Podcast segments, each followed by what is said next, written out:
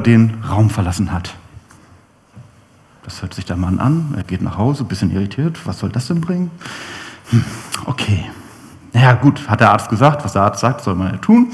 Und Zwei Wochen später kommt er zurück zum Arzt und sagt, Herr Doktor, ich weiß gar nicht, was das ist, aber ich habe mich genau an Ihre, äh, Ihre Anweisung gehalten. Jedes Mal, wenn ich es gemerkt habe bei meiner Frau, habe ich einen Schluck Wasser in den Mund genommen, habe damit rumgespült, hin und her geschwappt. Und jedes Mal hat sie wieder angefangen zu lächeln und wir hatten keine Probleme mehr. Wie kann denn Wasser so mächtig sein? Was ist das für eine Macht hinter Wasser? Und der Doktor sagt, wissen Sie, das Geheimnis lag nicht in dem Wasser, sondern darin, dass Sie geschwiegen haben.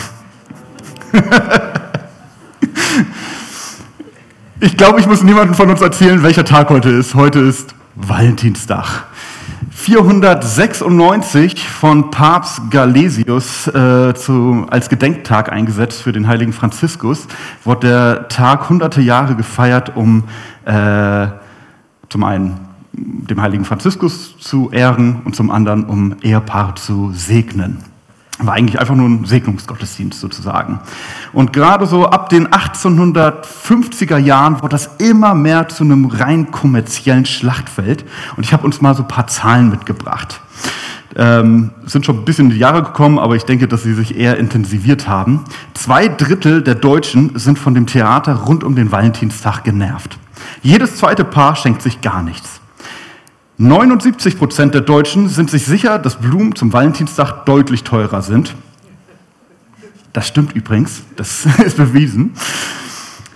Ähm, Im Durchschnitt gibt der Deutsche 50 Euro für den Valentinstag aus und wir Hamburger, wir Hamburger sind am Spitzenplatz mit 73,60 Euro äh, im Durchschnitt, die wir ausgeben für den Valentinstag. Aber auch wenn die meisten von uns den Valentinstag ablehnen, äh, wollen doch einige beschenkt werden. Und so ist es, dass tatsächlich jede fünfte Frau sich ärgert, wenn sie kein Valentinspräsent vom Partner bekommt und jeder zehnte Mann. Also es gibt auch Männer unter uns scheinbar, die den Valentinstag genießen. äh, insgesamt äh, ist jeder fünfte Single äh, sich dessen oder fühlt sich besonders einsam an Valentinstag. 71 Prozent der Singles hierzulande fühlen sich sogar richtig genervt und wollen von dem Ganzen gar nichts wissen. Und es gibt immerhin 38 äh, Prozent von Singles, die sagen, naja, das Gute am Valentinstag und am Single-Sein ist, dass ich niemandem was kaufen muss. Was für ein polarisierender Tag. Und ich habe lange überlegt, worüber kann man predigen an diesem Tag? Was könnte man thematisieren? Und eigentlich gibt es da doch nur eine Antwort, oder? Und zwar Wut und Enttäuschung. Der amerikanische Journalist und Schriftsteller Ambrose Bierce hat einmal gesagt, dass das Jahr eine Periode von 365 Enttäuschungen sei. Und ich hoffe, dass keiner sich da angesprochen fühlt, aber ich bin mir sehr, sehr sicher, dass jeder von uns dieses tiefe, widerliche, inbrünstige Gefühl von Enttäuschung kennt. Wenn plötzlich das eigene Paradigma mal komplett äh, durcheinander geworfen wird und man sich denkt, danke Johnny, dass ähm, man doch was ganz anderes erwartet hätte. Das könnte zum Beispiel sein, dass der Chef anders als zugesagt nicht die Gehaltserhöhung oder die Beförderung schenkt. Vielleicht ist es sogar jetzt gerade zu Corona-Zeiten, dass man stattdessen plötzlich eine Kündigung in der Hand hat. Es kann sein, dass der Professor oder der Lehrer plötzlich sich doch eher dazu entschieden hat, aus pädagogischen Gründen die schlechtere Note anzurechnen. Ist nicht mehr passiert, aber nur ein Klassenkameraden von mir. Aus pädagogischen Gründen gebe ich dir eine 3 statt eine 2. oder es kann eben auch sein, dass man schlichtweg enttäuscht ist vom Freund, vom Partner, weil der sich anders als man erwartet hätte, vielleicht sogar zu Recht erwartet hätte, ganz anders verhalten hat. Und ich glaube, diese Liste könnte man ewig weitertragen. Ich fange gar nicht erst davon an, wie häufig wir enttäuscht von uns selbst sind. Ich glaube, das ist äh, Marie, wie heißt sie, äh, Ebner von Eschenbach oder so, äh, die hat mal irgendwie gesagt, dass tatsächlich das Schlimmste, was einem als Menschen passieren kann, die Enttäuschung ist, dass man selbst nicht so ist, wie man sich vorstellt. Irgendwie so hat sie das mal gesagt. Ähm, und einher mit Enttäuschung geht in der Regel auch Wut. Wie gesagt, Wut über sich selbst, Wut über den Nächsten. Und es kommt zu Fragen wie, wie konnte er nur? Wie konnte sie nur? Wie konnte ich nur? Und ich habe leider, leider Freundschaften und Beziehungen genau an diesen Fragen schon zerschellen sehen. Aber warum ist das so? Warum ist das so? Das Gute ist, wir haben ein Buch, in dem wir ein bisschen was lernen können. Dieses Buch ist die Bibel und das wollen wir uns heute anschauen. In Epheser 4 lesen wir, da schreibt Paulus, sündigt nicht, wenn ihr zornig seid und lasst die Sonne nicht über euren Zorn untergehen. Sündigt nicht, wenn ihr zornig seid. Darin zitiert Paulus äh, Psalm 4, Vers 5. Was ich sehr interessant finde, ist genau diese Passage. Sündigt nicht, wenn ihr zornig seid. Macht das Sinn? Macht das irgendwie Sinn? Also, ich bin nicht die hellste Birne, aber persönlich glaube ich, würde es doch viel mehr Sinn machen, wenn da stehen würde, seid nicht zornig, damit ihr nicht sündigt, oder? Sünde, also Zorn ist doch immer was Böses, oder? Ja, ich denke schon. Aber hier kommt der erste spannende Punkt der heutigen Predigt. Und zwar unterscheidet die Bibel tatsächlich. Die Bibel unterscheidet zwischen guter Wut und schlechter Wut, beziehungsweise gutem Zorn und schlechtem Zorn. Wie kann das aussehen? Tatsächlich lesen wir in der Bibel ganz, ganz häufig, dass Jesus in Rage geraten ist. Nicht zuletzt in Markus 3, da geht es darum, äh, Jesus sieht einen Mann, dem geht schlecht und er heilt ihn. Erstmal nichts Schlechtes, dummerweise war es an einem Sabbat. Und so kommen die ganzen Pharisäer und denken sich, am Sabbat darf man nicht heilen. Und sie denken sich, oh, das werden wir ihm so unter die Nase reiben.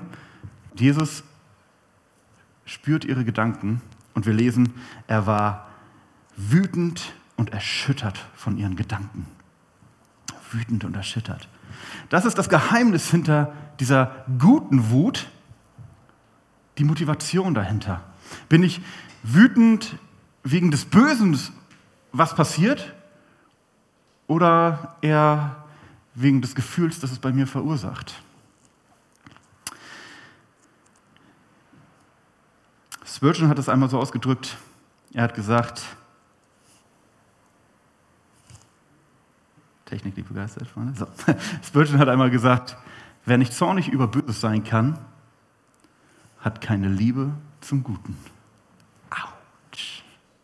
Wenn jemand was über meine Frau sagt, über meine wundervolle, liebevolle, wunderschöne Yvonne, dann kommt mir die Galle hoch.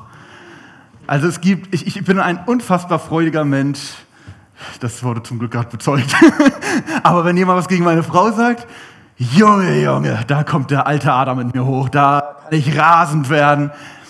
Warum ist das so? Der, der Grund ist nicht, weil ich ein Macho bin und weil Yvonne ein Besitzeigentum von mir ist und natürlich eine Beleidigung von Yvonne eine Schmähung meines Besitzes ist und ich sage, hallo, das Einzige, was schlimmer gewesen wäre, wenn du was gegen mein Auto gesagt hättest. der Grund ist auch nicht, weil ich äh, eh immer schon was gegen die Person hatte, die was gegen Yvonne gesagt hat und sagt, ah, jetzt habe ich was gegen ihn in der Hand. So ein bisschen wie die Pharisäer gegenüber Jesus. Jetzt kann ich ihm mal so richtig eine reinlangen und ich bin ja noch im Recht, weil er hat ja was gegen meine Frau gesagt. Nein. Wenn die Motivation die ist, dass ich sage, Yvonne ist das Wichtigste in meinem Leben, die, die wertvollste Person und alles, was was mein Leben ausmacht, ist darauf konzentriert, dass es ihr gut geht und dass ich als Mann der Schützer meiner Frau bin. Und ich möchte, dass sie immer nur Gutes erfährt. Und das, das krampft mein Herz zusammen, wenn ich höre, dass jemand was Schlechtes über sie sage. Das ist ein Zeichen von Liebe. Davon, dass ich mein Leben darauf ausgerichtet habe, sie zu lieben. Das ist die Frage der Motivation. Die andere Frage ist die Frage der Reaktion. Wie gehe ich darauf ein? Geht es einfach nur bei meinem Wut darum, einfach Dampf abzulassen, einmal so richtig zu explodieren, einmal so richtig klar zu machen, ich bin der Stärkere? Na, na, na, na, na. Oder geht es darum, Falschheit zu korrigieren und zu sagen, hey, deine Sichtweise ist falsch. Und ja, wir sehen Jesus ganz klar mit einer Peitsche den Tempelhof reinigen von Geldwechslern und von Händlern, aber wenn wir uns das angucken, was sehen wir da? Wir sehen die Liebe eines Sohnes zu seinem Vater. Und wir sehen die Liebe eines Erretters, zu Menschen, die im vollsten Bewusstsein den Hof Gottes entehren und damit größte Schuld auf sich laden. Und er sagt, hey, das kann doch nicht sein. Das möchte ich nicht für euer Leben. Das finde ich sehr interessant. Die Frage ist, handle ich nach meinem Ego oder nach meiner Überzeugung des Richtigen, des Guten? Wut ist uns im Endeffekt dann verboten, wenn es ein Gefühl von Bosheit, von Eifersucht, von Groll, von Hass, von Rachsucht in uns erzeugt, was dann weiter sich trägt. Oder, ähm, um es in den Worten von Aristoteles zu sagen, jeder kann zornig werden. Das ist ganz einfach. Doch mit dem richtigen Menschen, im richtigen Maße, zur rechten Zeit, aus dem rechten Grund und auf die richtige Weise, das ist nicht einfach. Also das nächste Mal, wenn du wütend bist, kannst du das mal als Checkliste sehen. Ist es der richtige Mensch im richtigen Maße, zur rechten Zeit, aus dem rechten Grund, auf die richtige Weise? Ist es gerade berechtigt, dass ich meine Frau anflaume, weil mein Chef mir heute blöd gekommen ist? Nein! Falls das jetzt jemanden überrascht. äh, gehen wir weiter. In der letzten Woche bin ich auf einen spannenden Artikel im Time Magazine gestoßen mit dem Titel 10 Things You Should Never Do When You're Angry. Also 10 Dinge, die du niemals tun solltest, wenn du wütend bist.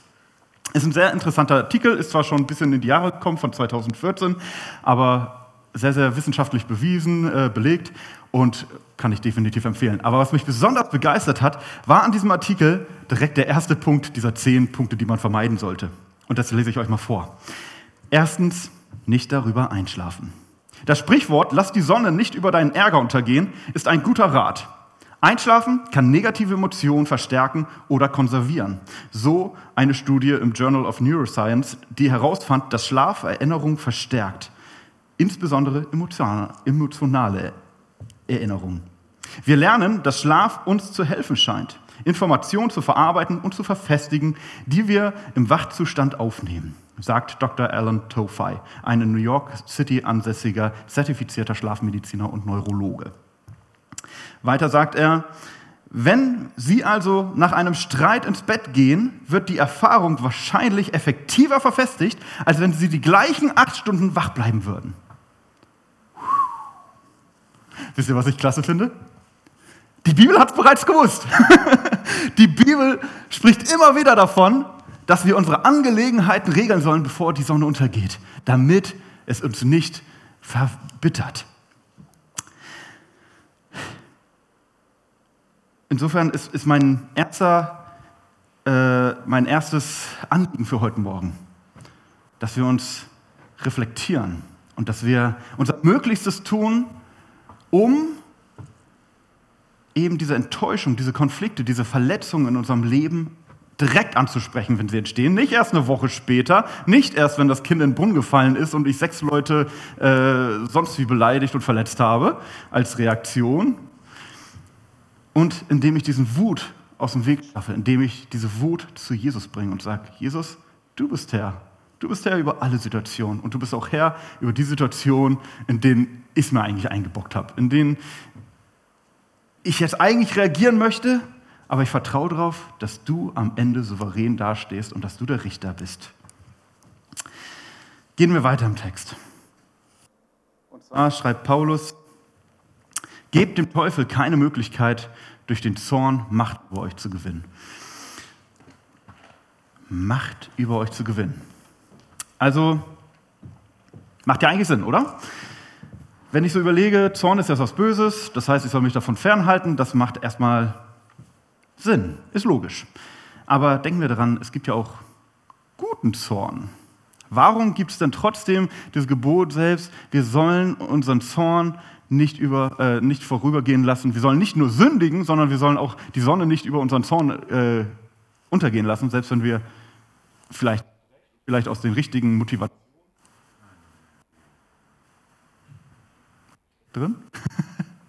äh, zornig sind. Und hier habe ich mal ein Anschauungsbeispiel. Wir stellen uns vor, ich nenne sie jetzt mal nicht Yvonne, damit keine Beispiele, äh, keine Vergleiche aufkommen. Ich nenne sie jetzt einfach mal äh, Siegmunde von Bergen. Ich hoffe, dass keiner hier so heißt. Ich bin mir relativ sicher, dass keiner hier so heißt. Siegmunde geht zur Arbeit und Sigmunde hört, dass jemand negativ über Gott spricht. Und das brodelt sie auf. Und erstmal ist das nichts Schlechtes, weil wir lieben Gott und deswegen gibt es uns überhaupt an, dass wir was Negatives über Gott hören. Und so hat sie dieses Werkzeug, was sie nutzen könnte, um zu sagen, warte mal, ich höre, du hast ein falsches Bild von Gott, lass mir da mal was erzählen. Oder hey, pass mal auf, du weißt, ich bin Christ, ist dein Bild von Gott genauso, wie du mein Leben siehst? Und sie könnte das Gute nutzen. Und jetzt gibt es den Teufel, der sieht das und sagt, uh, das ist Wut. Und so tut er äh, nicht einfach das Gegenteil von dem, sondern er verstärkt es. Er versucht es zu intensivieren, zu perversieren, indem er sagt, hey, weißt du was? Ich habe sogar gehört, dass sie Gott richtig blöd finden. Guck mal, da hast du noch mehr Grund. Und sie sagen, sag mal, ich habe auch gehört, sie finden Gemeinden generell blöd. Und ich glaube, ich habe sogar reden hören, dass sie deine Gemeinde besonders blöd finden. Und übrigens, ich habe auch gehört, dass sie äh, die Bibel ganz, ganz schrecklich finden. Und hast du auch mitgekriegt, sie lästern sogar richtig darüber. Und weißt du was? Sie machen sich sogar richtig lustig über Leute, die anders denken als sie. Und weißt du was? Und er gibt ihnen immer mehr Grund. Und unsere arme Sigmunde hat immer mehr Grund, Grund, sauer zu sein. Und aus dem, was ursprünglich mal berechtigt war, was ursprünglich mal gut war, ist jetzt ein Riesenberg an Versauerung und Wut entstanden. Und wisst ihr, jetzt kann der Teufel einfach kommen und sagen, na, ist schon schwer, ne? Oh. Also im Christen hätte ich was anderes erwartet. Die arme Sigmunde. Ich befreie sie mal. Herzlichen Dank.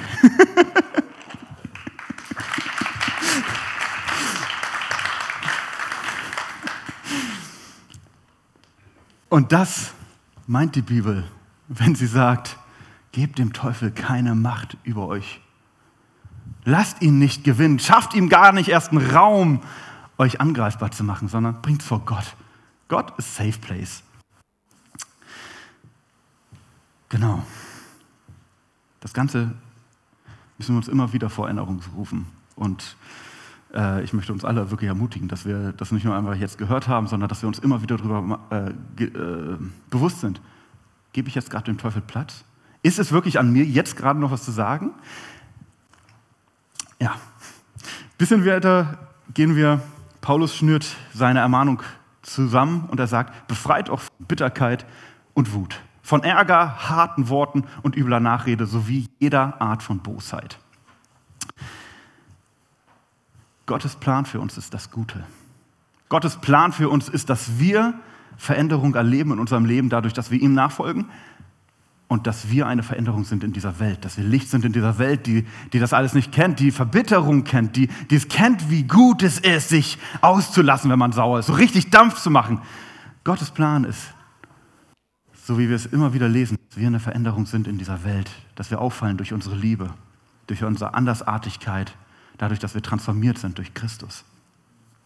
Und zusammengefasst können wir sagen, ja, es ist in Ordnung, dass wir sauer sind. Es ist in Ordnung, dass es Momente gibt, in denen wir wütend werden, solange es gute Wut ist, rechtschaffene Wut. Rechtschaffene Wut, die Zorn verabscheut, Unrecht verabscheut, Unmoral, Gesetzlosigkeit, Sünde verabscheut und motiviert ist durch die Liebe Gottes. Aber dieser Zorn sollte nicht von Dauer sein. Er sollte eine Motivation sein für uns, aufzustehen, Veränderungen anzusprechen, Veränderungen anzugehen. Aber wir sollten uns immer dessen bewusst sein, dass noch bevor der Abend zu Ende geht, wir das vor Gott legen und sagen, okay, du hast mir jetzt den, äh, den Schwung gegeben, morgen weiterzumachen, aber ich möchte diese Wut, die in meinem Herzen ist, nicht mehr weitertragen, sondern ich lasse es an dich ab. Du bist Herr, du bist Gott, du bist der Richter und es steht mir nicht zu, Richter zu sein, denn nur du bist Richter. Und besonders müssen wir eben darauf achten, dass weder Bitterkeit, noch Wut, noch Ärger, noch harte Worte, noch üble Nachrede, noch jegliche Art von Bosheit unser Herz korrumpiert, damit wir uns von Gott separieren, damit der Teufel Möglichkeit hat, Platz zu gewinnen in unserem Herzen. Darum geht es. Es geht, Gott, es, es geht Paulus nicht darum, dass, dass er uns den Spaß vermiesen will. Ich hoffe mal, dass hier keiner Spaß dran hat, sich grün und blau zu ärgern. Aber es geht Paulus darum, zum einen, dass wir uns dessen bewusst sind, was für eine Gefahr darin liegt, wenn wir an Zorn festhalten. Es geht Paulus darum, dass wir uns nicht anmaßen, den Richterstuhl Gottes einzunehmen, sondern dass wir sagen, Gott, du bist souverän, du bist mächtig und du hast alles in deiner Hand. Und es geht Paulus ganz besonders darum, Christus ist in diese Welt gekommen, ist für uns gestorben, damit wir in Freiheit leben können. In Freiheit von Wut, in Freiheit von Groll, von Zorn, von, von Frust, weil wir es abladen können vor Gott. Und so lesen wir äh, im gleichen Buch tatsächlich oder im gleichen Brief, dass Paulus schreibt, wir alle haben früher so wie der Rest der Welt gelebt und uns von den Leidenschaften und Begierden unserer alten Natur beherrschen lassen. Wir wurden mit dieser Natur geboren und waren Gottes Zorn ausgeliefert, wie alle anderen Menschen auch. Doch Gott ist so barmherzig und liebte uns so sehr, dass er uns, die wir durch unsere Sünden tot waren, mit Christus neues Leben schenkte, als er ihn von den Toten auferweckte. Nur durch die Gnade Gottes seid ihr gerettet worden.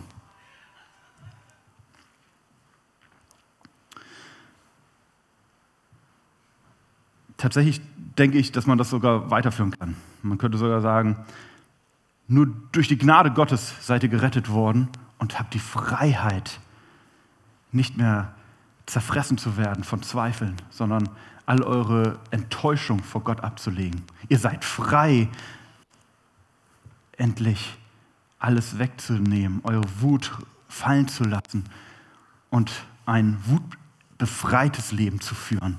Weg von all dem, was die Welt irgendwie mit Verletzung, mit, mit äh, Zerstörung irgendwo als normal deklariert. Und wir sind frei, Gottes Kinder zu sein. Wir sind frei, wirklich zu Gott zu kommen und zu sagen, du bist Gott, du bist allmächtig. Du siehst mich, du hörst mich. Es gibt keine Affäre, keine, äh, keine Affäre war jetzt Englisch, äh, keine, keine Situation, die dir verborgen ist. Und ich vertraue darauf, dass du souverän allem, was du tust. Ja. Ich möchte zum Abschluss noch beten und ich möchte uns einladen, jeden Einzelnen hier, der, der jetzt gerade hier ist oder der im Livestream zuguckt oder sich später anguckt, dass wir uns wirklich fragen, was für eine Rolle spielt Wut in meinem Leben? Bin ich immer aufbrausend? Kann mich alles zu Weißglut bringen? Dann lade ich dich ein, sprich ein Gebet zu Gott. Sag ihm, Gott, hilf mir, mein Temperament unter Kontrolle zu kriegen. Ich möchte darauf vertrauen, dass du alles in der Hand hältst. Ich brauche mich nicht darum kümmern, Rechenschaft oder, oder Gerechtigkeit zu erzeugen für alle Ewigkeit, sondern ich weiß, dass du souverän bist. Es kann sein, dass, dass du vielleicht einen Schritt weiter bist, dass du schon sagst, okay, also im Großen und Ganzen rege ich mich nicht auf, außer eben, wenn es Sachen sind, wenn jemand was gegen meinen Gott sagt oder jemand was gegen die Menschen sagt, die mir lieb sind. Aber ich merke doch, dass es mich immer wieder dazu reißt, dass ich, dass ich daran hängen bleibe, dass ich Tage, Wochen, Monate daran hängen bleibe und mein Herz dann doch immer mal wieder verbittert ist. Sprich zu Gott. Sprich zu Gott. Gib ihm die Möglichkeit, dein Herz zu erweitern, um die Fähigkeit, wirklich Ruhe darin zu finden. Den Abend untergehen, äh, die Sonne am Abend untergehen zu lassen und mit ihm deinen Wut in dem Bewusstsein, dass Gott alles in der Hand hält. Und es kann sein, dass du heute Morgen zuhörst und das ist das erste Mal, dass du überhaupt von einem Christus gehört hast, von Jesus gehört hast, der sein Leben gegeben hat für dich.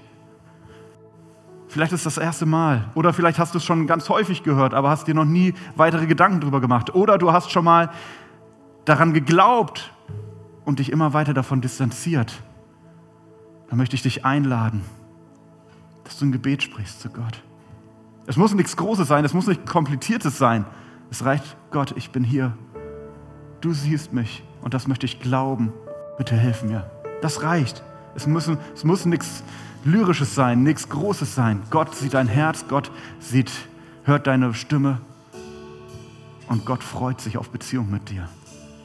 Und wenn es noch weitere Fragen gibt oder weitere Gebetsanliegen, dann lade ich dich ein, heute Morgen hier äh, neben die Bühne zum Kreuz zu kommen. Da gibt es Leute, die für dich beten können, die dir äh, weitere äh, Ratschläge geben können.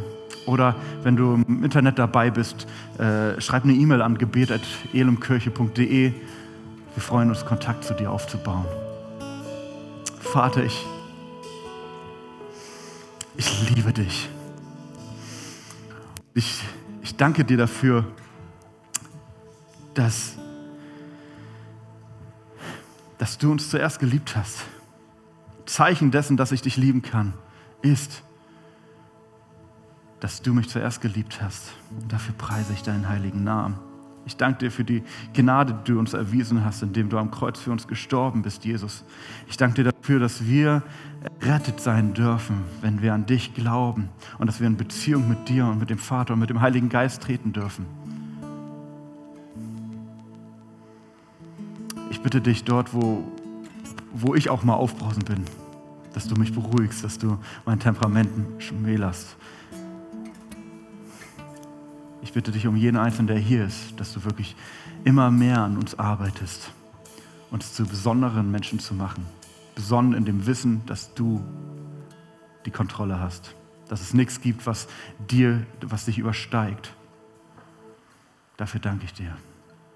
Und ich bitte dich noch für den Rest des Tages, dass du, ja, dass du diese Botschaft der Rettung in uns bewegst, dass du uns nicht mehr loslässt mit diesem Wort.